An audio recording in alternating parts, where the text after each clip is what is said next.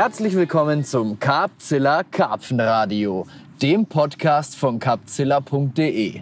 Mein Name ist Marc Dörner. Ich freue mich tierisch, nachdem ich jetzt doch eine längere kreative Pause von dem Format genommen habe, das mir so sehr am Herzen liegt, werde ich ab sofort wieder regelmäßig Karpfenradios aufnehmen. Und das ist eine Sache, auf die ich mich sehr, sehr freue. Ich hatte einfach ganz, ganz viele andere Sachen zu tun in letzter Zeit. Und jetzt tut sich doch wieder so ein Zeitfenster auf und Möglichkeiten für mich, weitere Podcasts aufzunehmen. Und ich freue mich wirklich tierisch drauf. Und ich hoffe, euch geht's ähnlich. Ich hoffe, ihr habt mich ein bisschen vermisst hier im Karpfenradio, wenngleich auch Christopher seine Aufgabe natürlich grandios und super gut macht. Aber ich bin wieder da. Und ich habe heute einen ganz, ganz besonderen Gast bei mir in einer ganz, ganz besonderen Situation. Und insofern hoffe ich, es wird eine ganz, ganz besondere Folge für uns alle, die wir hier sitzen, wir zwei, und für die vielen Tausend, die zuhören. Marco. Marc. Ich habe hier neben mir jemanden sitzen, den erkennt ihr schon an seiner Stimme. Sag doch mal was. Hallo liebe Zuhörer. Ich hoffe, es geht euch gut. Ich hoffe, ihr habt Lust auf Karpfenradio. Und äh, ich freue mich, hier zu sitzen. Und ihr wisst jetzt schon, die treuen Podcast-Hörer, vor allem die Capzilla Plus-Mitglieder, haben ihn sofort erkannt. Neben mir sitzt Lücki von Lücki liest der aber tatsächlich Marco Lückenhaus heißt und schon seit vier Jahren für Carpzilla tätig ist. Absoluter Wahnsinn, denn heute ist das erste Mal, dass wir es gemeinsam zum Angeln ans Wasser schaffen. Marco. Schon fast ein bisschen peinlich, ne? ja, fast. Aber nur fast. Ähm, wie kommen wir dahin? Wie kommen wir hierhin ans Wasser? Vielleicht kommen wir hierhin ans Wasser über deine Geschichte am besten, wie du zu Capzilla kamst, wie sich da alles entwickelt hat. Und vielleicht finden wir dann auch so ein bisschen den Grund dafür, warum wir es noch nicht früher geschafft haben tatsächlich. Denn irgendwie ist auch alles so logisch wie unnötig, aber es ist nun mal so. Dennoch würde ich ganz gerne erstmal damit anfangen, die ganze Sache hier in einen räumlichen Bezug zu bringen. Wir sitzen an meinem Hausplatz, an meinem Wohnzimmerspot, an meinem geliebten Plätzchen am Kanal, meiner kleinen Schneise hier im Busch, aus der ich so gerne rausangel. Und es wird gerade Herbst. Die Blätter haben sich vor einigen Tagen angefangen, so richtig zu verfärben. Mit, mit jedem neuen Tag, an dem ich hier angel, wird alles bunter. Das Jahr neigt sich dem Ende zu. Das Wasser wird frischer, die Fische werden bissiger und schwerer. Und wir hatten es jetzt auch schon kurz nachdem wir unsere Wetterschutze oder Schütze, Wetterschürzen aufgebaut haben, dass ähm, der Regen direkt angefangen hat, hier ganz gemütlich aufs Nylon zu prasseln. Und es ist einfach für mich persönlich mit Abstand die geilste Zeit des Jahres. Ich mag das Frühjahr auch sehr gerne. Ja. Aber besonders den Herbst liebe ich, weil der bringt irgendwie auch so was Gemütliches mit sich und ähm, irgendwie immer noch die Hoffnung auf so den letzten richtig dicken Fisch des Jahres, vielleicht sogar eine Bombe. Und auf den warten wir hier jetzt auch, Marco. Ja, ja, ich finde auch. Also der Herbst ist äh, tatsächlich eine ziemlich coole Jahreszeit. Ähm, einmal sind die Fische natürlich ordentlich dick, aber ich finde halt auch, du hast es halt nicht wie im Sommer, dass die Nächte so heiß sind. Ne, Gerade jetzt in der Phase, wo wir jetzt sind, wo es so langsam kälter wird, das ist eigentlich auch so vom, vom Körperbefinden her das angenehmste Klima, finde ich, zum Angeln. Ja, geht mir genauso. Tatsächlich. Ich finde es auch immer super, wenn man so, so ein leichtes Jäckchen oder ein Pulli, Jogginghose und sich dann so richtig gemütlich machen kann. Genau, nicht sofort schwitzt irgendwie. Ja. Oder wenn man sich auch mal so richtig in den Schlafsack kuscheln kann, ohne dass man irgendwelche Schweißausbrüche kriegt oder so. Ja. ist schon ganz angenehm, ja. Tee trinken. Ja, Ähm, einfach geil im Herbst. ja auf jeden Ich hatte es jetzt auch schon in der letzten Nacht. Ähm, ich war vor zwei Tagen schon mal hier, eine Nacht. Und da war es dann auch so, wenn es wieder so richtig losgeht, dass man mal mit der Nacht einen Dauerglüher bekommt und dann so richtig an der Route steht und anfängt zu bibbern. Man Mm, merkt ja. so, man aus dem warmen Schlafsack. Und jetzt wird es wieder frisch um die Nase. Ähm, das hat was. Das Das hat gefällt wirklich mir. was, ja. Marco, Marc. ich fände es cool, wenn du unseren Zuschauern jetzt mal kurz erklärst, erzählst. Du hast so eine schöne Erzählerstimme. Sie mit auf die Reise nimmst, wie so deine Entwicklung zu und durch und bei Capzilla so vonstatten ging. Mhm. Und vielleicht mal so die gröbsten, wichtigsten Anhaltspunkte bis zum heutigen Punkt, bis zu, zu unserem heutigen ersten auch gemeinsamen Podcast, unserer ersten gemeinsamen Angelsession und deiner allerersten Angelnacht überhaupt auf Karpfen am Kanal. Ja, ich bin äh, Kanalfrischling. Ähm, okay, ja, dann fange ich mal an. Ich hoffe, ich äh, erzähle jetzt nicht zu lang. Äh, alles hat angefangen im Jahre 2015, Ende 2015. Ich ähm, habe gerade in den letzten Zügen meines Studiums gesteckt.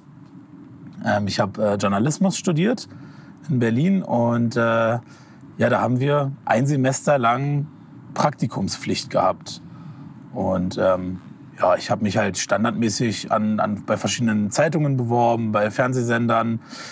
Hatte dann die Möglichkeit, in einer Produktionsfirma ein Praktikum zu machen. Das war so über Vitamin B, hat ganz vielversprechend geklungen.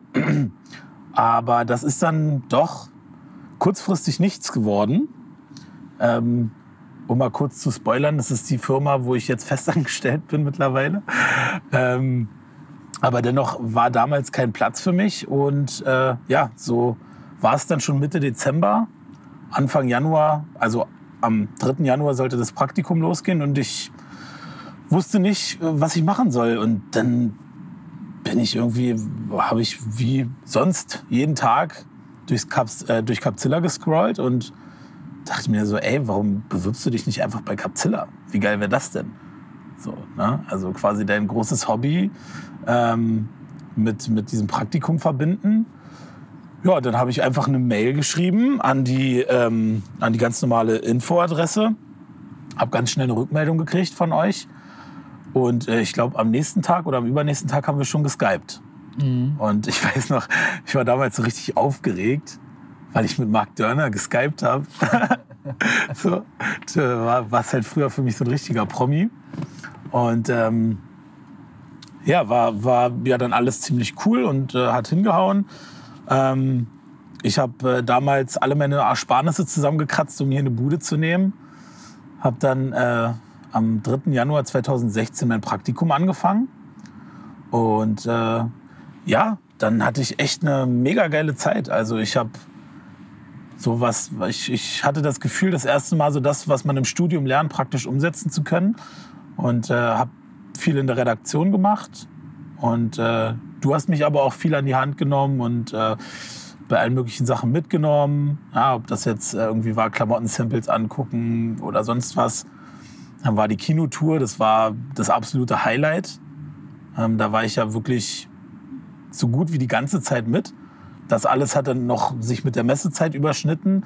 Es war wirklich auch die ganzen Jahre später mit die geilste Zeit bei Capzilla. Ähm, und äh, ja, so hat sich das alles gefestigt. Nach meinem Praktikum, ich glaube in den letzten Tagen hatten wir dann äh, mal so ein Reflexionsgespräch. Ähm, und ja, da hat sich herausgestellt, dass du dich äh, gefreut hättest, wenn ich Capzilla treu geblieben wäre. Und das war für mich eigentlich vorher schon total klar. Also für mich war eigentlich von vornherein klar, dass ich bei Capzilla bleiben möchte. Ich habe mich über die drei Monate so mit dem Laden identifiziert. Und ähm, so ist es gekommen, dass ich äh, quasi neben meinem Studium weiter für Capzilla gearbeitet habe in der Redaktion. Und ja, habe dann mein Studium abgeschlossen, habe eine Bachelorarbeit geschrieben Und habe dann tatsächlich noch ein Praktikum drangehangen. Das war noch vor der Bachelorarbeit. Und das war dann nämlich auch eine witzige Geschichte. Ich war, glaube ich, den zweiten oder dritten Tag gerade äh, äh, bei Capzilla. Und dann rief mich die Firma an, die vorher mir die Absage erteilt hat. Hm. Und meine jetzige Chefin meinte irgendwie, äh, ja, wie sieht's aus? Äh, kannst du nächsten Monat anfangen? Und dann meinte ich so, nee, ich bin jetzt erstmal in Nürnberg. Und äh, dann weiß ich noch, waren wir in Berlin zur Kinotour und da hatte ich mein Vorstellungsgespräch bei ihr. Und äh, ja, habe dann äh, nach dem Praktikum bei Capzilla noch ein Praktikum daran gehangen. Und da hat sich eigentlich alles schon so gefestigt, dass sie mir ähm, einen Volontariatsvertrag gegeben hat. Dann habe ich ein Jahr Volo gemacht, habe meinen Abschluss gemacht und äh, wurde jetzt die letzten zwei Jahre da übernommen und habe halt immer fleißig nebenbei bei Capzilla mitgemacht, in allen möglichen Bereichen. Ähm, also vielleicht für alle, die es nicht wissen, ich arbeite bei einer Produktionsfirma fürs Fernsehen und äh, bin da auch im Bereich äh, Videoerstellung tätig. Eigentlich bin ich nur Redakteur, aber ja, irgendwie ist die Leidenschaft dann doch so da fürs Technische, dass ich mich immer wieder im Schnitt erwische. Und äh, so ist es halt auch gekommen, dass ich für Capzilla mal geschnitten habe. Ähm, die Unboxings zum Beispiel. Und ähm, ja, jetzt hat sich alles so weit entwickelt, dass ich mein Lucky Least habe, damit sehr glücklich bin, dass ich mit meiner Stimme doch noch was anfangen kann. Und äh, ja, jetzt sitzen wir hier. Jetzt ist es vier Jahre später. Verrückt. Genau, also aus meiner Sicht ist es ganz ähnlich. Es war irgendwie eine ganz spannende Zeit. Da kam diese Bewerbung und wir wussten nicht so recht, was sollen wir damit anfangen. Ne? Ähm, noch jemand bei uns, wir, äh, pf, was soll der da schon groß machen? Ne? Wir haben zwar alle genug zu tun, aber wir wussten zu dem Zeitpunkt auch nicht so richtig,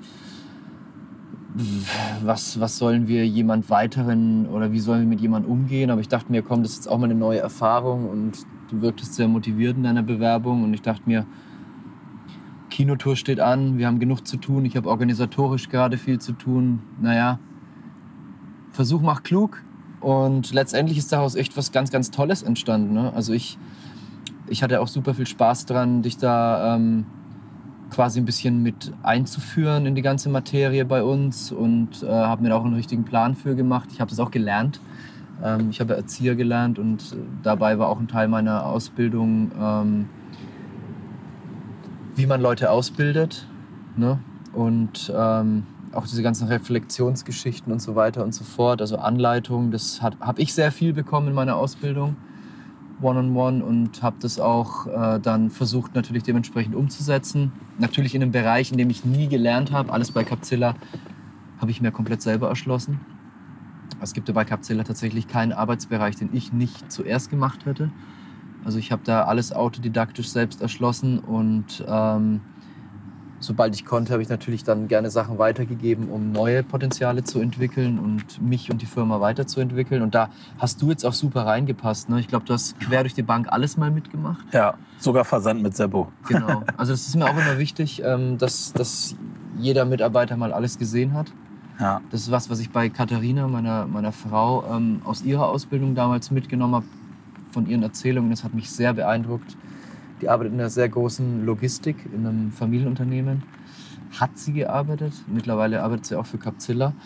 Ähm, und die hat in ihrer dualen Ausbildung, in ihrem dualen Studium, obwohl sie ja eigentlich studentisch war, alle Abteilungen in der ganzen Firma durchgemacht. Und es ging Ja. vom Lager über Nachtschicht, über Packen, über alle Abteilungen, um dann letztendlich auch zu gucken, äh, wo fühle ich mich am wohlsten oder auch vom Arbeitgeber her, wo bin ich am besten aufgehoben, wo findet der Arbeitgeber den Mitarbeiter am besten aufgehoben.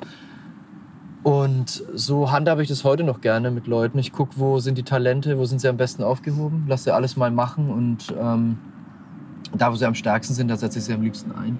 Und es sind bei dir natürlich gerade diese medialen Inhalte.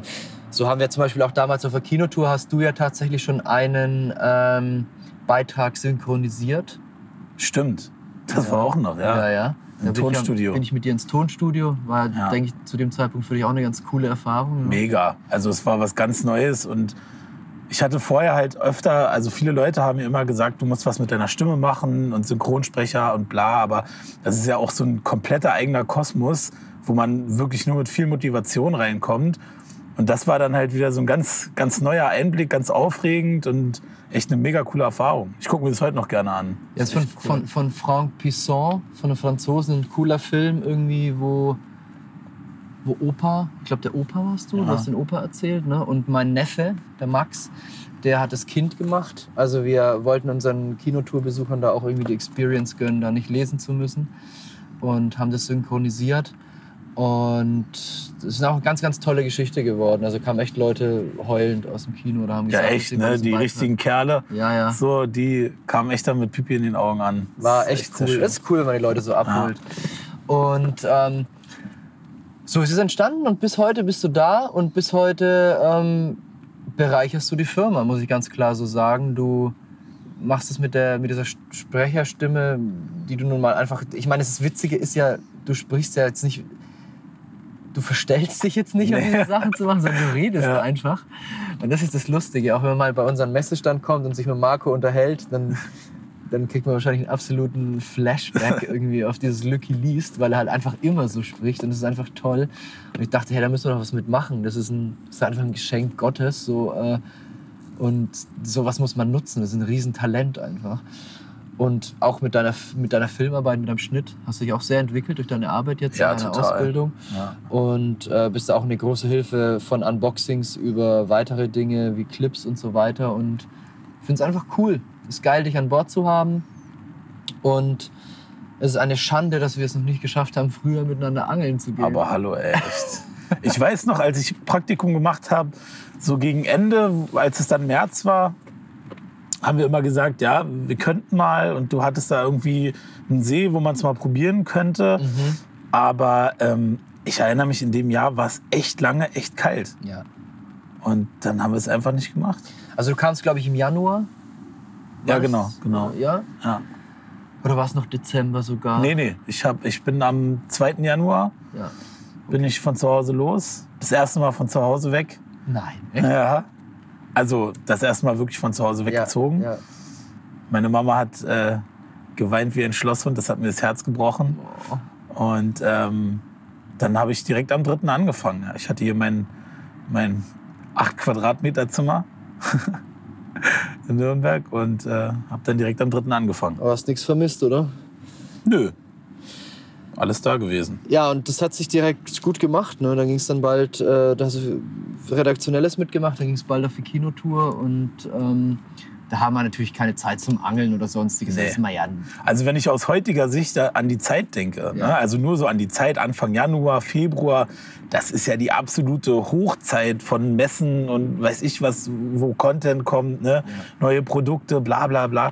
Also ähm, wenn ich das aus heutiger Sicht sehe, die Zeit, dann bin ich da wirklich so in der krassesten Phase eingestiegen eigentlich. Melting Pot, absolut, ja. Und genau da ist auch die Phase, wo wir halt immer wieder Verstärkung brauchen können. Also jetzt nur mal ganz kurz ein Shoutout, wenn jemand mal Bock auf Praktikum hat. Genau zu dieser Zeit haben wir richtig viel zu bieten in der Regel und immer Bedarf. Morgen sind 10.000 Bewerbungen im Briefkasten. Das glaube ich jetzt weniger. ähm, aber nur mal so, so, so ganz grundsätzlich ähm, hat es auch super gepasst und dadurch hättest du mich jetzt gefragt, ob du im Sommer bei uns ein Praktikum machen kannst, hätte ich dir wahrscheinlich auch eine Absage erteilt. Ja. Einfach dahingehend, dass da nicht viel los ist oder zu dem Zeitpunkt nicht viel los war. Mittlerweile entwickelt sich die Firma anders, bei uns ist jetzt immer was los. Aber es war auch so wie, hey, zu der Zeit können wir dem Jungen auch echt was bieten, Erfahrungen mit auf den Weg geben und es könnte doch toll für ihn sein und wir könnten auch Hilfe gebrauchen. Im Nachhinein auch super, dass du jemand bist, der sehr selbstständig ist, der sehr engagiert ist und auch echt nicht auf den Kopf gefallen. Weil wenn da jemand reinkommt, der nicht reinpasst, dann kann der nämlich auch ganz schön bremsen, glaube Ja, ich. Oder nur Energie binden. Also insofern war es halt einfach ein Glücksgriff. Ähm, aber ich glaube an so Dinge wie Glück eigentlich nicht. Ich glaube, dass die Dinge sich immer so ereignen, wie sie auch sein sollen. Ja, auf jeden Fall. Und ich sag dir ganz ehrlich, ich habe mich in der Zeit bei Capzilla und generell hier in Nürnberg, ich habe mich so weiterentwickelt. Also nicht nur vom Menschlichen, auch ohne dass ich angeln war, habe ich mich anglerisch so weiterentwickelt. Also wenn ich, ich dachte damals eigentlich so, dass ich schon karpfentechnisch gar nicht so falsch unterwegs bin. Und mein komplettes Bild wurde dann eigentlich komplett auf den Kopf gestellt. Also so diesen, diesen krassen Szeneeinblick hatte ich vorher gar nicht. Ne? Und das war ja auch so eine Sache, die dieses Praktikum sehr besonders gemacht hat, dass ich auf einmal halt mittendrin war. Ne? Und da geht es halt nicht nur um die Szene, da geht es halt auch um so, so ganz grundlegende Sachen. Man hat sich viel unterhalten. Und äh, also ich würde sagen, ohne dass ich angeln gegangen bin, bin ich im April nach Hause gefahren und war ein besserer Angler. Ja. Ja, das, da kommt halt so ein bisschen Theorie und Praxis zusammen, beziehungsweise ja. halt zumindest der eine Aspekt davon, dass die Theorie immer, wie ich finde, eine ganz, ganz wichtige Grundlage zu allem bietet oder bildet. Ist so, absolut. Ähm, am besten lernst du durch Praxis, durch eigene Erfahrung. Aber Theorie zu haben, auf der man aufbauen kann und anhand derer man sein eigenes Handeln reflektieren und vielleicht ähm, irgendwie auch so ein bisschen neu ausrichten kann, das ist, glaube ich, ein ganz, ganz wichtiger Punkt. Ne? Ja. Und äh, wichtig ist aber an dem Punkt, zum Beispiel jetzt auch, wenn man so ein tolles Buch wie das von Christopher liest oder die anderen Bücher, die wir auch im Shop haben, wie von Thomas Talaga oder Chris Ackermann, wo immer zwischen den Zeilen äh, ganz, ganz viele krasse Infos stehen. Ja. Das Wichtige ist nicht nur, dass man sagt wow und aha und staunt, sondern dass man losgeht und das auch umsetzt. Ja, und vor allem das für sich Wichtige rauszieht. Ne? Und da könnte man jetzt, glaube ich, auch mal so ein bisschen mehr rüber zum Angeln kommen an dem Punkt, weil ich glaube, dass du auch, und das habe ich auch sehr bewundert und auch sehr, sehr stark gemerkt, sehr bald auch schon in deinen Fängen, ähm, dass du auch jemand bist, der sehr, sehr gerne neues Wissen anwendet und neue Dinge ausprobiert. Total, absolut. Also ähm, ich würde sagen, ich versuche mich eigentlich immer weiterzuentwickeln, nie in einen Stillstand zu kommen und das halt aber in einem Gewicht zu halten, so dass man sich nicht die ganze Zeit verrückt macht und äh, quasi jedes Mal ein neues Rig oder einen neuen Köder probiert, sondern halt einfach sich, sich zu entwickeln in, ja, in der Komplettheit so. Ne? Und das zu finden, was, was für einen gut ist oder was zu einem selber passt. Mhm. Ja. Das finde ich interessant, ist jetzt aber jetzt sehr, sehr allgemein gesprochen. Ja. Mich würde mal, würden mal ein paar so konkrete Beispiele interessieren. Was du da, was du da vielleicht so in den letzten Jahren für oder vielleicht auch gerade zu der Zeit für um Umstellungen an deinem Angeln vorgenommen hast, die vielleicht den größten Impact auf deine Angelei hatten? Ähm, also ich würde sagen, den allergrößten Impact auf mein Angeln hatte tatsächlich das Schnorcheln. Mhm. Ähm, das hat für mich alles auf den Kopf gestellt, weil ja, ich, ich halt einfach, ich bin super gerne im Urlaub schnorcheln gewesen, aber bin vorher einfach nie auf die Idee gekommen, mit meiner Taucherbrille und meinem Schnorcheln ins, in den See zu gehen oder ne? Mhm. Und ähm, das war für mich, das hat für mich so vieles verändert. Man, man hat so viel verstanden, die Unterwasserwelt und so. Und das fängt an dabei, dass man einfach nur mit der, mit der Hand über den Grund wedelt und sieht, was mit dem Sediment oder mit dem Sand passiert. Ja? Und äh, das hat natürlich auch Auswirkungen, keine Ahnung, wenn da jetzt äh, ein Karpfen am Fressen ist oder weiß ich was, Flossenschlag, ne, dass man da einfach auch ein Verständnis für kriegt. Oder dass man einfach mal, keine Ahnung, ich habe meine, meine, äh, meinen Rig ausgeworfen und bin dann die Schnur lang geschwommen und habe geguckt, wie liegt es auf dem Grund. Solche Sachen. Ne? Lag nicht so viel auf dem Grund, ne? Ähm, Wie sah das aus? Naja, es lag in erster Linie im Kraut. Ja. Also, weil es halt ein super verkrauteter Baggersee, ja. der glasklar ist. Und ähm, ich äh, würde sagen, ich habe 90 Prozent vorher im Kraut geangelt. Ne? Ja. Trotzdem gefangen, aber bei weitem nicht so gut wie, wie mit dem Schnorcheln. Ne? Ja, was hast du dann durch das Schnorcheln an dieser Situation konkret verändert? Hast du dann deine Schnur versteckt auch im Kraut? Oder? Ähm, ja, also äh, ich habe das so weit äh, gesponnen, dass ich halt äh, meine, meine Rigs wirklich komplett bis auf den, bis auf den äh, Haken und den Köder natürlich äh, im Sand verbuddelt habe. Mhm ne, oder im Kies und äh, auch zum Beispiel, keine Ahnung, die ersten zwei Meter von, von der Schlagschnur mit einem Kieselstein in den Sand gedrückt und alles versteckt. Das ist vielleicht ein bisschen übertrieben, also jetzt aus heutiger Sicht, ne, so viel zum Thema Entwicklung. Ähm, also so, so, so ganz penibel bin ich da mittlerweile nicht mehr. Okay. Aber ähm, ja, ich habe schon, schon vieles geändert und hatte dann aber tatsächlich im Umkehrschluss auch immer ein schlechtes Gefühl, wenn ich nicht rausgeschnorchelt bin. Mhm. Ja, das ist dann vielleicht auch wieder so ein kleiner negativer Punkt, aber ja. ähm, so dann selbst ablegen vom Boot, wo du wirklich, also wo ich gesehen habe, wo mein Köder liegt, ähm, war dann teilweise auch hatte man irgendwie trotzdem nicht so dieses, das Vertrauen. Da hast du also das beste Gefühl immer nur, wenn du dann tatsächlich auch zu der Zeit geschnorchelt bist. Genau. Und wie ist es mittlerweile? Ist es immer noch so oder? Nee, ich, also ich muss ganz ehrlich sagen, ich war dieses Jahr noch nicht viel angeln. Ähm, und ich war, glaube ich, auch erst ein oder zweimal schnorcheln. Aber ich habe beim ersten Mal schnorcheln direkt äh, meinen neuen Personal Best gefangen. ist vielleicht ein Pluspunkt. Aber ansonsten habe ich natürlich also wieder viel mehr Vertrauen oder Ruhe, sage ich mal, im Ablegen vom Boot oder im Werfen. Ne, das ist halt auch einfach Erfahrung, die man sammelt. Mhm. Also man fängt, glaube ich, schnell an, sich so verrückt zu machen und zu versuchen, etwas perfekt zu machen. Mhm. Ne, und kann sich da, also das kennst du selber wahrscheinlich auch, und fängt dann an, sich da in, in Sachen zu verrennen. Und hinterher denkt man sich so, ey, ist viel, also viel mehr als eigentlich nötig ist. Mhm. Ja. So eine Überfokussiertheit entsteht. dann genau. da. Also das ist ja dann so, Überfokussiertheit hat dann oft äh, zur Folge, dass man, dass man überspannt. Also dass man sich verkrampft bei den Sachen, dass man Sachen zu sehr will, Genau. zu genau nimmt. Und dann schlägt es tatsächlich öfter auch mal ins Gegenteil um. Ja. Also es kann schon auch sein, dass es dann gut klappt, aber die große Frage bei der Sache ist dann, ob nicht der Spaß massiv auf der Strecke bleibt. Bei Ja, der Sache. absolut. Absolut, weil man, man fängt halt an, sich darin zu verbeißen. Und äh, das artet halt wirklich in psychischen Stress aus. Ne? Mhm, Also mhm.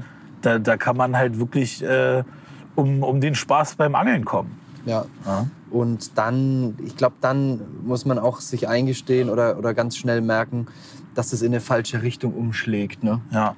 Und dann irgendwie nochmal sich, äh, also das ging mir auch schon in vielen Situationen so äh, oder zu Zeiten, wo ich das Angeln viel zu ernst genommen habe. Und ähm, eigentlich war das dann fast nur noch so ein maschinelles Programm oder nur noch was, was so roboterhaft abgelaufen ist, auf ein perfektes Ergebnis Ja. oder, oder Wunschergebnis getrimmt. Und äh, irgendwie blieb da so der Spaß und das Gefühl bei der Sache irgendwie auf der Strecke. Und ich persönlich habe bei mir jetzt gemerkt, aus eigener Erfahrung, dass ich, ähm, seit ich die Sache wieder wesentlich lockerer angehe und auch viel mehr das Außenrum genieße, aber sehr wohl mit, mit viel größerem technischen Verständnis und viel fundierterem anglerischen Wissen als früher, dass es seitdem besser denn je läuft. Ja. Also dieses Loslassen, dieses sich auch locker machen beim Angeln, das äh, ist für mich ein ganz, ganz wichtiger Faktor geworden und tatsächlich für mich auch ein wichtiger Erfolgfaktor geworden. Ja, ist auch absolut so. Also ich, ich stelle das selber fest. Also ich muss sagen, ich hatte ähm, 2017 hatte ich ein richtig geiles Angeljahr. Und ähm, die letzten beiden Jahre habe ich mir halt immer wieder so vorgenommen, so in diesen Drive zu kommen. Mhm. Aber habe es halt nicht so wirklich geschafft. Also ich hatte natürlich trotzdem Spaß am Angeln, aber war trotzdem irgendwie immer ein bisschen angespannt, wenn ich angeln war und so. Und äh, 2017 war halt so, es hat halt einfach geflowt. So. Ich bin ans Wasser gefahren, um zu angeln und alles war cool. Ich wusste, wie ich angeln will, wo ich angeln will. Köder raus, Fisch fangen. So, ne? Und dann läuft das auch. Und wenn man sich so verrückt macht und eigentlich schon im Vorfeld, wenn du dir schon zwei Tage bevor du angeln gehst, äh, quasi fünf Stunden am Tag den Kopf darüber zerbrichst, wie du jetzt wo angelst, dann weiß ich nicht. Ist nicht so gut. Mit was hat es zu tun im Jahr 2017, sagtest du, war das erfolgreiche? Ähm, spielte da Routine oder Häufigkeit des Angelns vielleicht auch eine Rolle? Absolut. Ja? Also 2017 ähm, hatte ich viel Zeit zum Angeln, ähm, weil das genau die Zeit war zwischen meinem Praktikum und dem Volontariat. Mhm. Also um ehrlich zu sein, das war eigentlich die Zeit, wo ich hätte Bachelorarbeit schreiben sollen. ähm, wollte ich natürlich auch am Wasser machen, aber ich glaube, da erwischen sich gerade auch einige Zuhörer. Das funktioniert einfach nicht. ähm, aber ich hatte wirklich eine mega Routine. Es hatte alles seinen Platz. Es waren alles nur gewohnte Handgriffe und es war einfach, das hat sich einfach richtig gut angefühlt. Mhm. Ja? Das ist halt so dieser, dieser Drive gewesen, weil man oft draußen war und ich habe da super oft äh, nur schnelle Nächte gemacht und ich hatte alles mit einmal tragen bei mir und wenn ich das dieses Jahr, also ich bewege mich gerade so wieder in die Richtung, ne? Mhm. aber wenn man halt nicht in diesem Drive ist, dann hat man auch diese ganze Ordnung nicht und so, ne? das ist schon was anderes. Lass uns da ein bisschen tiefer reingehen, weil ich finde es spannend. Ähm, Wie viele Gewässer hast du in dem Jahr beangelt? Unterschiedliche? 2017? Mhm. Puh, das ist eine gute Frage. Es waren aber nicht viele. Mhm. Also könnte man vielleicht an einer Hand abzählen. Und hast du die regelmäßig alle beangelt oder Nee. hast du. Ich habe mich eigentlich komplett auf eins festgebissen, sozusagen. Mhm. Ja. Und weißt du, was ich glaube? Ich glaube, daran liegt oft auch der Schlüssel. Ich kann es aus eigener Erfahrung sagen. Du kannst mal sagen, ob sich das vielleicht so, wenn du jetzt drüber nachdenkst, mit deiner Erfahrung auch ein Stück weit deckt. Ich habe in den letzten Jahren extrem viele verschiedene Gewässer beangelt. Und ähm, ich habe mir dabei auch diese Flexibilität tatsächlich erarbeitet, an sämtlichen Gewässern sehr, sehr schnell zum Fisch zu kommen. Ich kann mich super auf, auf äh, neue Situationen einlassen. Das funktioniert. Ich entwickle da sehr schnell ein Gefühl dafür mittlerweile. Aber ich merke dennoch, wenn ich, wenn ich eine sozusagen Homebase habe, ein Gewässer, an dem ich absolute Routine habe und äh, permanent ständig und viel angel, wo ich dann auch absolut minimiertes Tackle habe. Ähm, das ist ja, wenn ich, wenn ich wirklich vielseitig, vielschichtig äh, quer durch Europa unterwegs bin oder quer durch Deutschland, dann habe ich auch immer ein bisschen mehr Tackle dabei, weil ich nie genau weiß, was, was kommt auf mich zu und ich Ja. möchte dann auch ein Stück weit gerüstet sein. Wenn ich jetzt aber zum Beispiel sehr, sehr viel. Oh, jetzt prasselt der Regen wieder, man hört es schön. Ja. Ach, es ist romantisch, Marco. Wenn ich jetzt aber sehr, sehr viel, wie zum Beispiel jetzt wieder am Kanal bin und minimalstes, kleinstes Tackle habe, absolute Routinen und äh,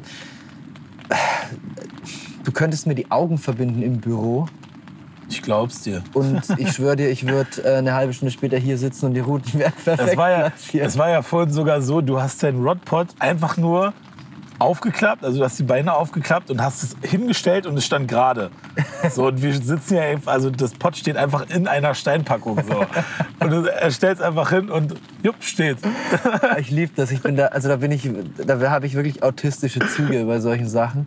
Ich, ich weiß auch genau, auf welchen Millimeter das hingehört. Und, Ja. Aber wenn mir da was in die Quere kommt oder was anders ist als sonst, oder oh, dann kann mich das richtig hart Wenn die stressen. Mayo-Tüte vorbeischwimmt. Ja, dann kann mich das echt hart stressen. Also ja, ähm, ist tatsächlich so. Und, aber ich merke dann auch, dass ich in diesen, wenn ich so meinen Angelflow an einem bestimmten Gewässer richtig hart habe, und den habe ich am Kanal im Moment wie, wie vielleicht vor 10 oder, oder 12, 13 Jahren wieder. Ähm, ich liebe das hier gerade wieder so hart und, und kann mir nichts Geileres vorstellen, als hier wirklich am liebsten noch jede Nacht äh, der Woche zu verbringen. Nur da ist meine Frau nicht ganz so einverstanden. Und auch meine. Arbeitsproduktivität leidet darunter. Deswegen beschränke ich mich auf so, ja, so drei Nächte momentan die Woche, manchmal vielleicht vier. Wenn es stressig ist, vielleicht auch mal nur zwei, aber das ist das absolute Minimum. Und wenn ich dann so ein Gewässer habe, an dem es so float, dann merke ich, dass ich, egal wo ich aufkreuze, immer abräume. Ja, Das ist einfach so, eine, so ein Selbstbewusstsein, so eine Selbstverständlichkeit und so ein, so ein anglerischer Drive, der sich dann da einstellt. Ähm, dass es einfach flutscht, man hat keine Zweifel mehr und, und irgendwie ist auch der Druck an einem neuen Gewässer nicht da, weil man weiß, pff, wenn ich wieder zu Hause bin, dann läuft wieder alles wie gewohnt, dann fange ich auch Eben. meine Fische. Ich habe es hier jetzt gar nicht nötig, mich zu sehr unter Druck zu setzen. Und dann flow ich locker vor mich hin und bam, dann funktioniert es meistens Ja. auch am besten. Ja, ich habe das ja auch, also bei mir ist das äh, auch total, ich weiß nicht, wie man, ob es dafür einen Begriff gibt, aber bei mir ist das zum Beispiel total wichtig, ich muss an ein Gewässer kommen und muss mich damit irgendwie identifizieren können. Ja, Ja? Also zum Beispiel, ich war noch nie am Kanal auf Karpfenangeln Mhm. und wir sind hier angekommen und ich fühle mich hier sauwohl. Oh, das ist ein gutes So. Zeichen, Marco. Ne? Ja, ist wirklich ein gutes Zeichen. Und ich habe auch ein Zeichen. wirklich gutes Gefühl. So, und ich kann mich aber an so viele Gewässer erinnern, die ich mir angeschaut habe, wo ich auch geangelt habe.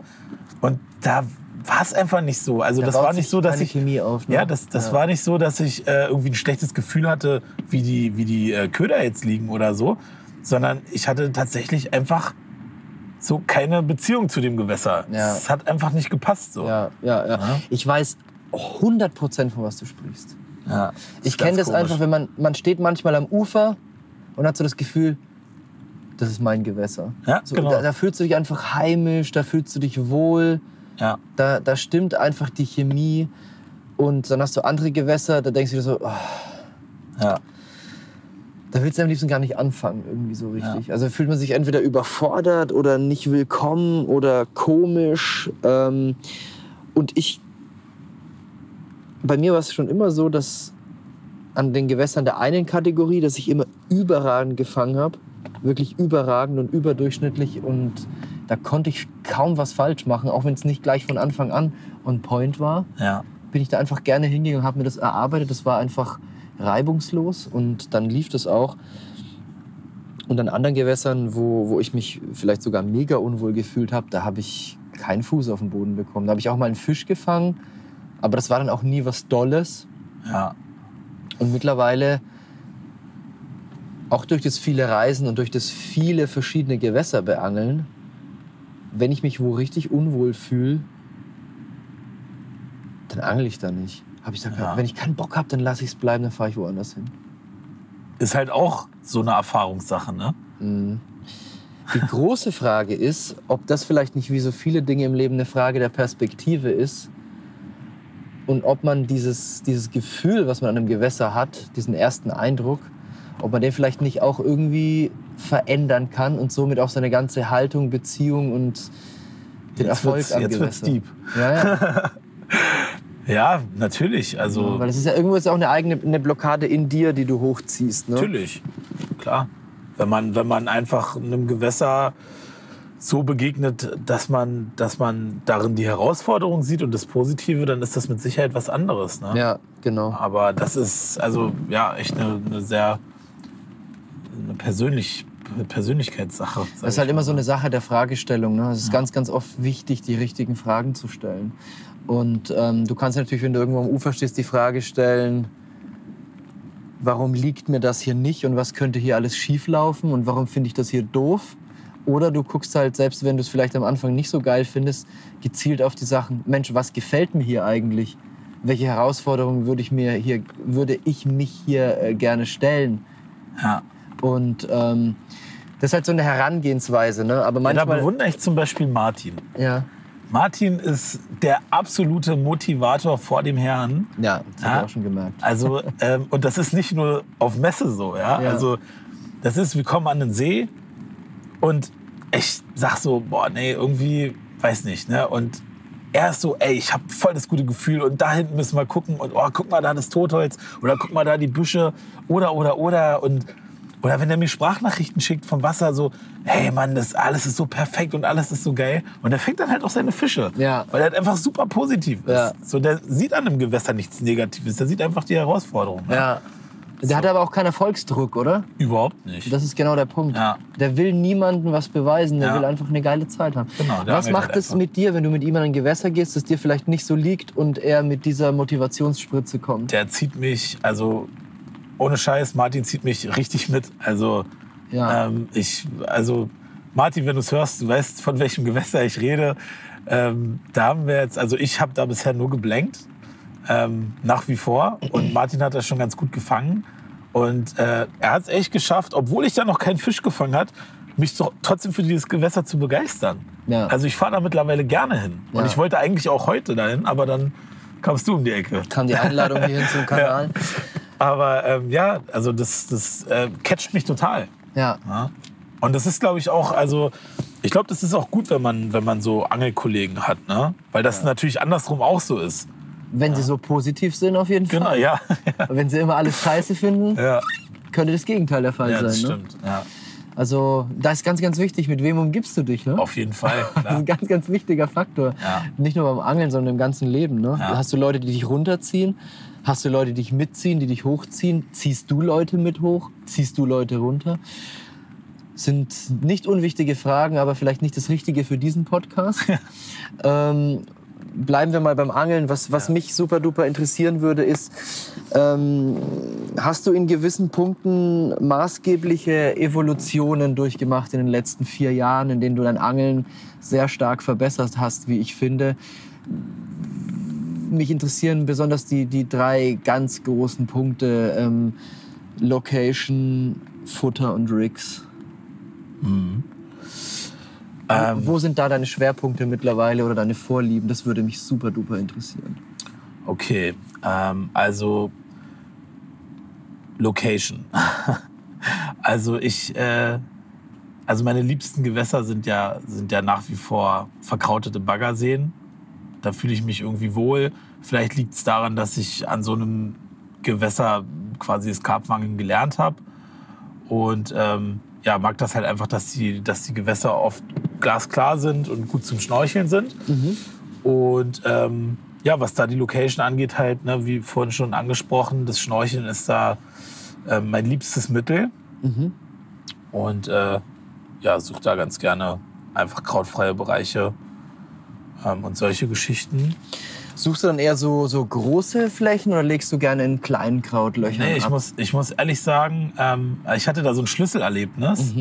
Ähm, das war auch, war das nach dem Projekt? Nee, das war 2017 auch in diesem super Jahr.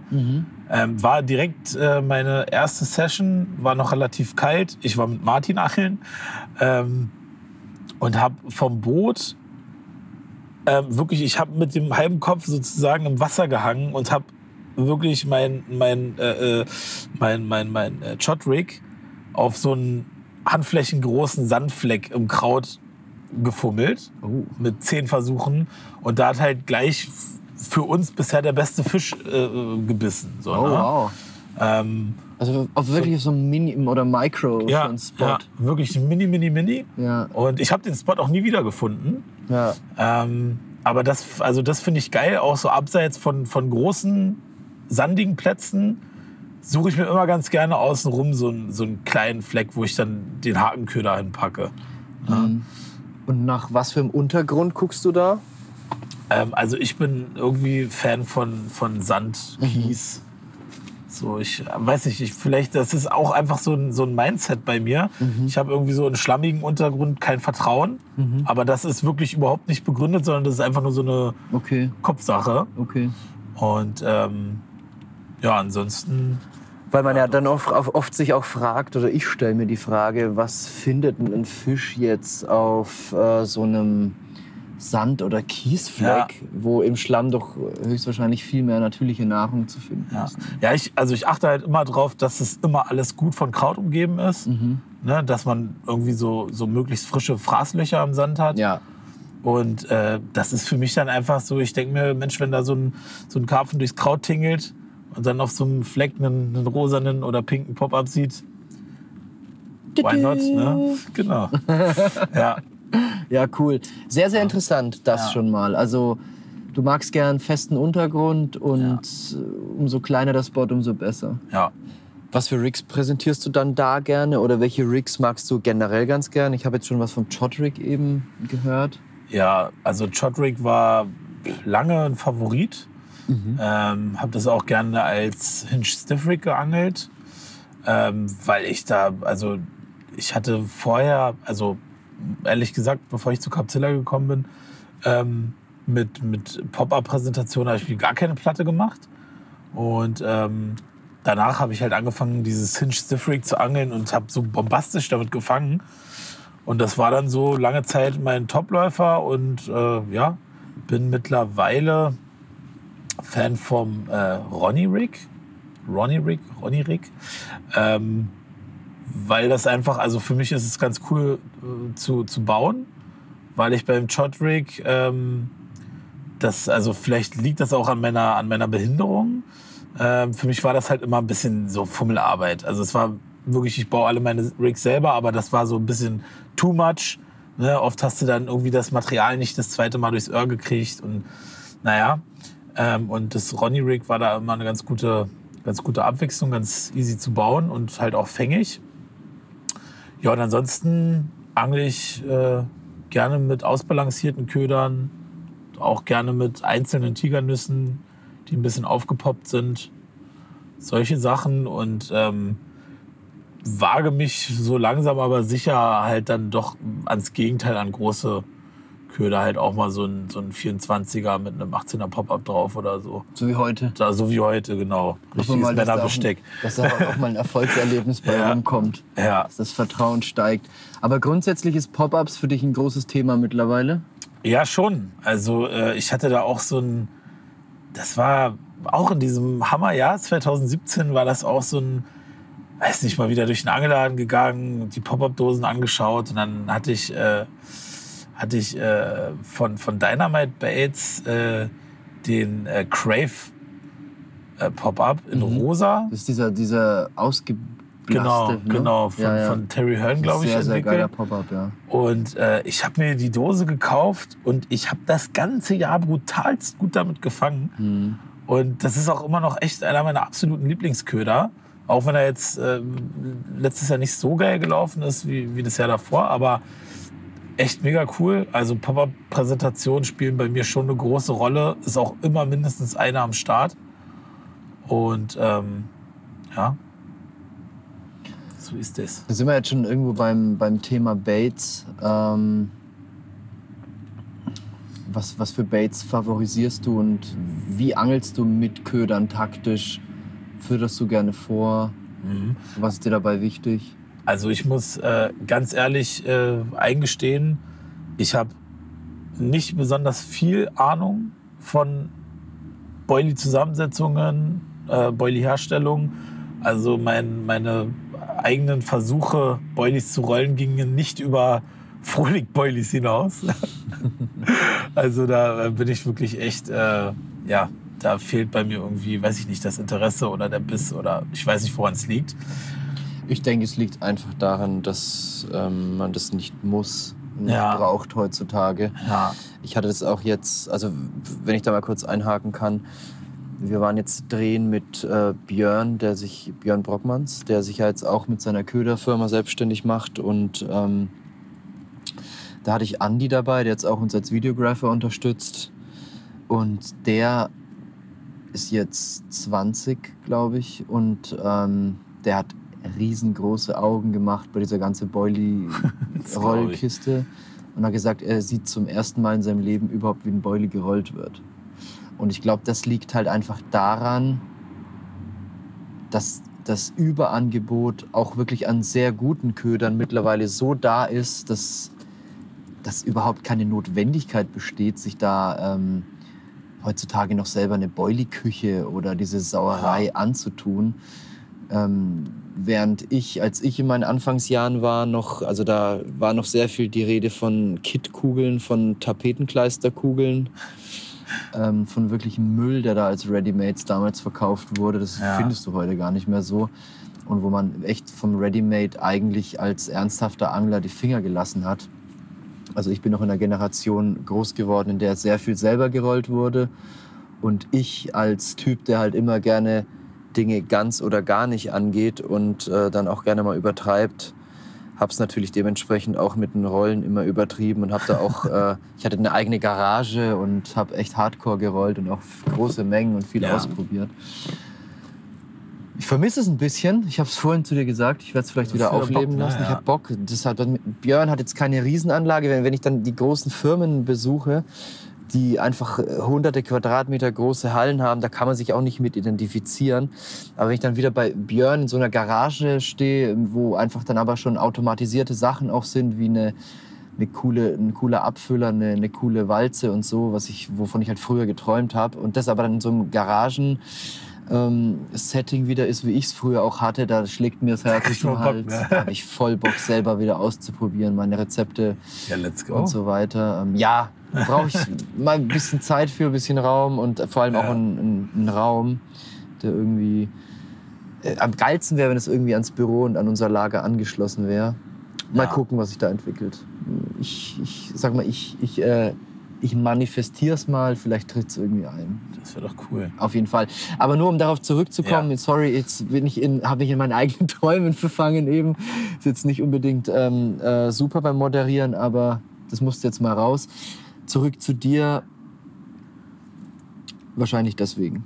Ja. Wahrscheinlich deswegen. Und weil, weil du es nicht musst. Genau, weil ich es nicht muss. Aber ich habe schon Ansprüche an meine Köder. Ähm, also ich, ich bin halt irgendwie, weiß nicht, ein Fan von, von Natur aussehenden Sachen. Also ich stehe zum Beispiel überhaupt nicht auf ganz äh, feine, perfekt runde Boilies. Mhm. Ähm, bin auch zum Beispiel jemand, der sich halt lieber so den, den äh, verkrüppelten Boilie, äh, der aus Versehen in die Tüte mitgekommen ist, ans Haar hängt. Mhm. Ähm, und ja, mag es halt einfach natürlich von, von der Farbgebung her. Also ich angel keine komplett weißen Boilies, ich angel keine, äh, keine pinken Boilies oder so, außer jetzt bei Pop-Ups. Aber wenn es wirklich um, um den Boilie geht, dann halt gerne auch in natürlichen Farben. Ich angel ganz gerne Fischmehl-Boilies. Mhm. Und ähm, ja, ansonsten ist mein, mein Wissen da nicht so umfangreich. Ich angel halt das, mit dem ich gut fahre. Ne, bin jetzt keiner, der irgendwie jede Saison eine neue Boilie-Firma ausprobiert. Äh, bin da ganz gerne treu und ja. Wieso magst du gerne Fischmehl-Boilies? Äh, also das ist halt genauso so easy begründet wie äh, alles andere, was bei mir Köder angeht. Ähm, ich habe da einfach gut mit gefangen, immer. Mhm. Und habe daher das größte Vertrauen da drin. Mhm. Habe dieses Jahr mich mal an Kohlenhydratboilies rangewagt, aber dadurch, dass ich dieses Jahr einfach nicht so viel angeln war bisher, äh, konnte ich da jetzt noch nicht so eine, so eine krasse, noch keinen krassen Schluss treffen. Ja, so. ja. Also ich fische, äh, ich habe früher auch sehr viel Fischmehl gefischt, auch sehr, sehr viel Fischmehl verarbeitet und gerollt und ähm, hatte aber auch schon immer, ich habe auch immer schon einen Birdfood Mix gemacht. Mit, ich habe damals total blöd eigentlich. Ähm, ich habe damals, als ich hier im Kanal angefangen habe, habe ich mir extra einen Birdfood Mix für den Kanal gemacht. Und der Gedanke dahinter war, die Fische müssen sich hier sehr viel bewegen und immer sehr viel schwimmen, die brauchen viel Kohlenhydrate. Aber dass es beim Fisch jetzt nicht ganz so wie beim Menschen funktioniert, das wissen wir mittlerweile. Dennoch angel ich seit zwei Jahren wieder, seit wir auch in unserem eigenen Köder hier schrauben, ähm, angel ich, also Christoph und ich angeln ja seit zwei Jahren einen eigenen Köder, weil wir uns auch so ein bisschen an, an auch hart umkämpften Gewässern oder in besonderen Situationen auch abgrenzen wollen mit unserem Köder, was haben wollen, was eben nicht jeder hat, was ganz besonders. Der ist aber wirklich ganz besonders. Und, und ja, und das ist eben jetzt ein Kohlenhydratköder. Ja. Das ist ein reine Kohlenhydratköder und ähm, boah, ich habe mit dem echt geil gefangen. Christoph hat auch seine, ganzen Riesenfische in letzter Zeit da drauf gefangen und wir sind mittlerweile komplett von diesem Fischmehl-Thema weg, weil Ja. Fischmehl spricht den Fisch natürlich schon auch sehr an. Aber es sättigt den Fisch auch krass. Ja. Und es hat Und es spricht halt auch alle Fische an. Ne? und genau, und es hat aber auch einen viel langsameren Durchlauf. Das heißt, von dem Kohlenhydratköder, der läuft viel schneller durch, von dem frisst der Fisch mehr, ist trotzdem weniger satt. Ja. Und gerade wenn du auf Futter angelst, ist es einfach die viel bessere ja. Wahl. Ich bin ja zum Beispiel gar kein Fütterer, ne? Ja. kein Fieder. Ähm, also das ist ja bei mir auch so eine Sache. Ich habe es immer mal wieder versucht und aber ich muss ehrlich sagen, also ah ja mehr als dreimal vorfüttern habe ich es noch nicht gebracht. Ne? Ja. Aber was ich echt sagen muss, was mich echt inspiriert hat, jetzt auch mal in Richtung äh, Kohlenhydratbeuli sich äh, zu orientieren und das mal auszuprobieren, war tatsächlich ähm, dieser Keen Carb Workshop, Aha. den ich äh, Anfang des Jahres mit Martin besucht habe. Oh, da hört man aber Kontroversen. Äh, ja, ja, genau. Ähm, und äh, Keen Keen Carb hat uns das ja angeboten. Und ähm, ich äh, habe Martin gefragt, wollen wir uns das geben? Ja. So, und dann ja, sind wir da ohne Erwartung hingegangen. Und ich muss sagen, ähm, ich fand es echt super interessant. Und ähm, es hat also generell einfach für das Verständnis Köder, was, äh, sag ich mal, in dem, in, dem, äh, in dem Karpfen passiert mit Futter und welche Nährstoffe und bla bla bla. Ähm, allein das hat halt schon so zum Nachdenken angeregt und hat dann auch Bock darauf gemacht, sich tiefer damit zu beschäftigen. Ne? Und ähm, da waren halt Kohlenhydratboilies auch eine, ein großes Thema. Okay. Und ähm, ja, so ist das irgendwie gekommen, dass ich dachte, man, pf, irgendwie musste ich mal drauf einlassen. Hm. Also ich war noch nicht auf diesem Workshop. Mich würde aber mal ganz grundsätzlich interessieren, vielleicht mal so ganz knapp runtergebrochen. Ich meine, ich muss jetzt nicht den Workshop wiedergeben, noch wollen wir natürlich den des Butter vom Brot nehmen, die Butter vom Brot. Ähm, aber mal ganz kurz, was war denn da so das, das Schlüsselerlebnis oder das Aha-Erlebnis oder was die jetzt über Kohlenhydrat-Boilies so speziell Ja. gesagt haben? Ähm, also ich muss sagen, für mich war das ähm, der Schlüssel eigentlich, dass ich das Gefühl hatte zu verstehen, wann ein Karpfen ähm, das Bedürfnis nach welchen Nährstoffen hat. Ja? Also, ähm, dass halt im Frühling, wenn, wenn äh, sag ich mal, das Wasser langsam wieder wärmer wird, äh, die Fische natürlich irgendwie Protein brauchen, um wieder in Fahrt zu kommen. Ne, halt eigentlich so ganz logische Sachen. Ne? Oder äh, dass halt zum Beispiel, ähm, sag ich mal, äh, kleinere Karpfen äh, das ganze Jahr über Protein zu sich nehmen, weil die halt wachsen ne? oder wachsen wollen. Und äh, die größeren Karpfen halt einfach Energie brauchen. Und weißt du, dass, das, dass das ein sehr, sehr interessanter Punkt ist? Also beides kann ich, kann ich absolut unterschreiben und sogar in gewisser Weise ähm, mit, mit Beispielen belegen. In gewisser Weise sogar prominenten Beispielen, denn ähm, es gibt diese Serie Saisonstart am Kanal, bei Capzilla zu finden, aber auch auf unserem YouTube-Kanal.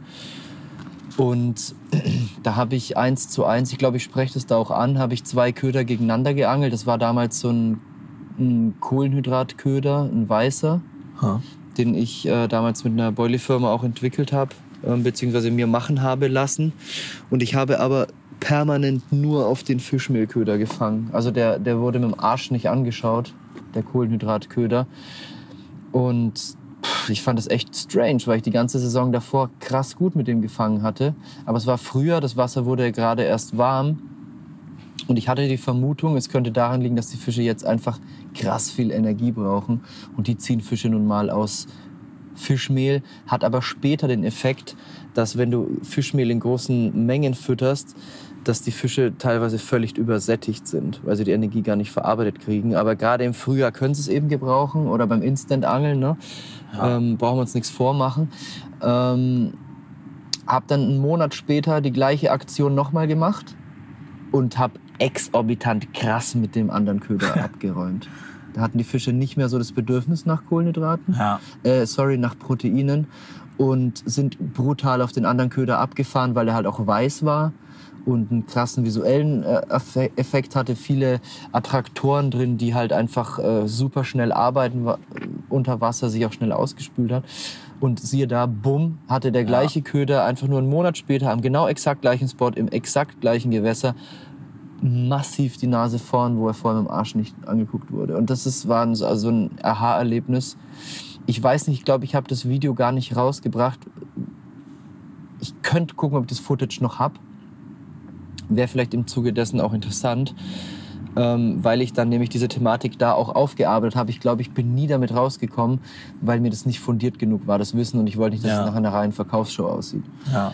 Ähm, deswegen habe ich es dann lieber gelassen. Und ähm, anderer Punkt zum Thema größere Karpfen haben da mehr ähm, dieses Bedürfnis nach äh, Kohlenhydraten oder nach Kohlenhydratboilies. Es ist halt schon so, dass seit ich und auch Christopher, ich, seit wir diesen Kohlenhydratköder angeln, der hat natürlich auch spezielle Attraktoren drin, die wir ganz gezielt gewählt haben, die auch besonders große Fische ansprechen. Aha. Aber wir fangen tatsächlich mit diesem Köder auch, oder ich zumindest auch jetzt an meinen Gewässern, selbst hier am Kanal, überdurchschnittlich große Fische. Also wenn ich mich mit den anderen Anglern auch unterhalte, die fangen auch einen großen Fisch. Es ist jetzt nicht so, dass nur ich große Fische fange, das ist Quatsch. Aber mein Schnitt ist krass über dem Schnitt der meisten Angler. Und dafür fange ich aber viel weniger kleine Fische. Und das hat nichts mit der Ködergröße oder Selektion dadurch zu tun. Das hat hauptsächlich, denke ich, damit zu tun, dass die anderen gerne auch viel mit Fischmehl angeln. Ja. Und das habe ich am Kanal nie groß gemacht, auch aus diesem Aspekt heraus, dass ich dachte, die brauchen mehr Energie, äh, mehr Kohlenhydrate. Und äh, weil ich halt mit meinem Birdie-Mix damals schon, mit meinem Kohlenhydrat-Vogelfutter-Mix, halt direkt auch nach der ersten Futterkampagne n- damals diesen riesen Fisch gefangen habe, Bam Bam, diesen 40er. ja, mega Fisch. Und ähm, auch hier unlängst weiter, ne? also 50 Meter weiter ja, hier die hast du Stelle. wohl gezeigt, ja. Und ähm, deswegen habe ich da auch direkt Vertrauen drin behalten und immer gern Kohlenhydrat am Kanal geangelt. Ja, ja, und das war, also das muss ich wirklich sagen, äh, war für mich bei diesem Workshop das absolute Aha-Erlebnis. Und äh, ansonsten war es, also ich muss ehrlich sagen, ohne jetzt Werbung machen zu wollen oder so, ich fand es wirklich super interessant. Also muss man sich mal geben. Und äh, Ich glaube ganz ehrlich, äh, dieser ganze Hate oder diese ganze Diskussion kommt meiner Meinung nach wirklich von vielen stolzen Karpfenanglern, Mhm. die meinen, schon alles zu kennen und sich nicht so wirklich auf Neues einlassen können. Ich habe halt mal gehört, es wäre eine Verkaufsshow. Genau, und das ist es überhaupt nicht. Also ich habe nicht einen einzigen Oil in der Hand gehabt. Also meinst du, die Leute, die das behaupten, die waren vielleicht gar nicht da? Vielleicht. I don't know. Also ähm, ich kann es absolut nicht, nicht sagen, dass es so war. Also für mich war das wirklich ähm, fünf Stunden oder wie lange das ging, einfach nur ein Workshop. Ich glaube halt auch, dass das so ein bisschen äh, mit, mit äh, der provokativen Art von Istvan zu tun hat. äh, und das feiere ich persönlich mega. Ja, Das Geile ist aber, Also- dass die Leute, die da so krass haten, überhaupt gar nicht verstehen, dass der durch diese provokative Art extra Genau. diesen, diesen Hate, diese Diskussion und dieses Gerangel in den sozialen Medien erzeugen Ja, möchte. du siehst es auch weil richtig. das betrügt den, den, den äh, Logarithmus der sozialen Medien, wird als Diskussion anerkannt und deswegen krass gerankt. Ja. Und dadurch erhalten seine Beiträge krass viel Reichweite. Ja. Und, die du Leute, die da so richtig Öl ins Feuer schütten die ganze Zeit, die checken gar nicht, dass sie zu, massiv zum Erfolg des Ganzen beitragen. Ja. Aber du siehst es auch zum Beispiel im, im Workshop, er, er liebt das einfach, bei Leuten so einen Aha-Effekt hervorzurufen. Mhm. Also halt wirklich auch Leute so ein bisschen fortzuführen, aber das mit einem gewissen Charme. Also ich muss ehrlich sagen, ich mag den Kerl. Ähm, also ist irgendwie ein cooler Dude. gibt halt keinen Fuck, ne? Ja, also der macht halt sein Ding und Ja. also ich, ich mag ihn. Ja, witzig.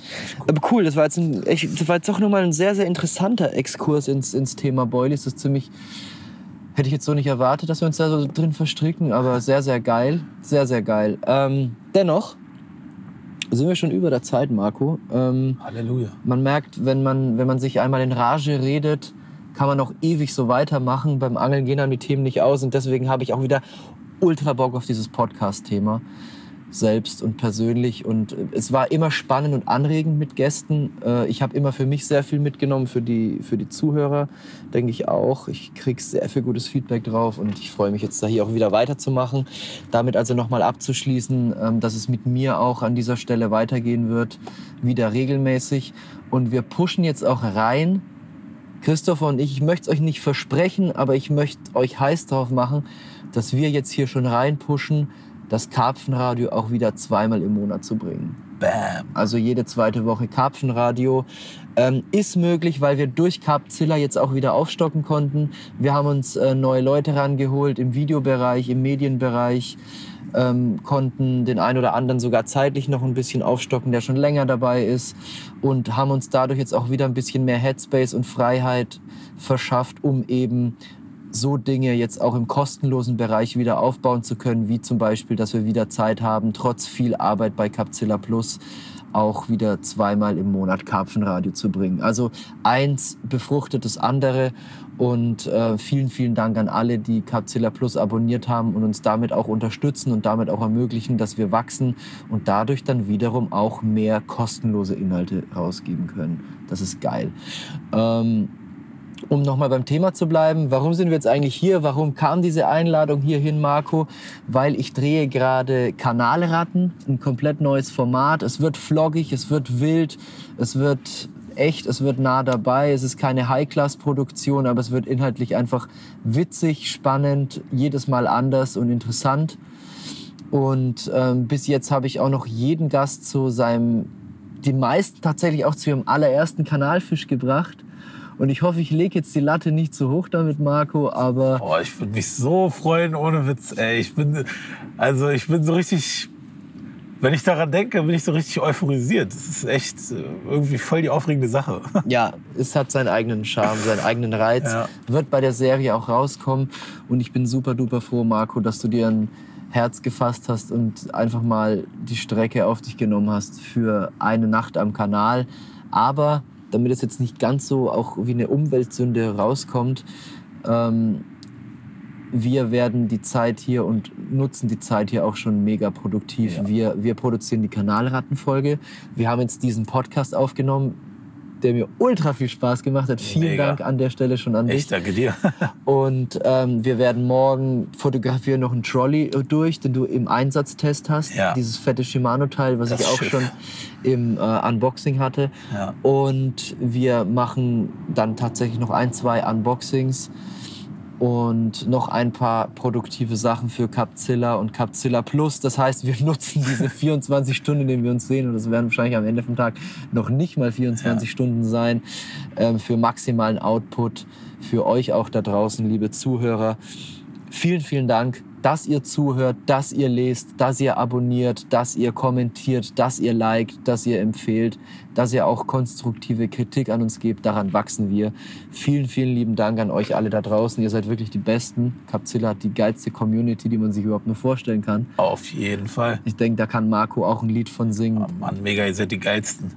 Denn er, denn er sitzt ja hier einfach auch im Schiff und schaukelt hier mit uns durch sämtliche Wogen. Vielen Dank dafür an dich, Marco, und vielen, vielen Dank für diesen coolen und offenen Podcast. Ich hoffe, liebe Leute, euch hat es genauso viel Spaß gemacht wie uns. Marco, möchtest du noch äh, vielleicht irgendwas zum Abschied loswerden? Ähm, also, äh, wenn ich was loswerden möchte, dann einfach vielleicht ein großes Dankeschön an dich. Ähm, das Och, ist vielleicht mal jetzt an der aber Zeit. Äh, also, ähm, ich, ich schätze das wirklich sehr und äh, bin sehr dankbar dafür, dass ich mich äh, doch mit Capzilla sehr weiterentwickeln konnte. Und freue mich auf viele weitere Jahre und geile Projekte und äh, ja, mega. Sehr, sehr gerne, Marco. Sehr, sehr gerne. Da fällt mir gleich der Ohrhörer aus, aus dem Ohr vor, vor lauter ähm, Freude und Geschmeicheltheit. Äh, ist mir fast schon peinlich. Nee, ich, ich, du, ich, Capzilla sehe ich als Plattform für alle Leute, die da arbeiten und die sich hier verwirklichen. Und ich möchte Nährboden dafür bieten, dass sich jeder selbstständig mit seiner eigenen Kraft und seinem eigenen Vorlieben und Belieben entwickeln kann. Jeder kann alles, keiner muss was. Ähm, und ich bin nicht der Typ, der mit der Peitsche hinter jemand steht. Da habe ich keinen Bock drauf, da habe ich selber viel zu viel um die Ohren. Und so Leute wie du, die halt dann selber mit viel Engagement, Herzblut und, und eigenem Interesse und Drive an die Sache rangehen, die können sich bei Capzella natürlich entwickeln. Und insofern muss ich das einfach jetzt zurückwerfen, dieses Lob. Die Entwicklung, die du durchgemacht hast, die hast du aus eigener Kraft gemacht und durch deinen eigenen Drive. Also da kannst du dir selber auf die Schulter klopfen. Ich danke dir. Aber bevor wir es jetzt hier zuschlagen, Ja, wirklich, jetzt wird's bevor es zu cheesy wird, ihr merkt, wir stehen uns einfach auch nah und wertschätzen uns. Liebe Leute, ähm, auch das ist möglich beim Karpfenangeln. Man kann sich auch gerne haben. In diesem Sinne wünsche ich euch einen ganz, ganz wundervollen ähm, Tag, Abend, Nacht, wann auch immer ihr das hier hört und wo auch immer. Vielen, vielen Dank fürs Zuhören und bis zum nächsten Mal beim Carpzilla Karpfenradio, dem Podcast von carpzilla.de.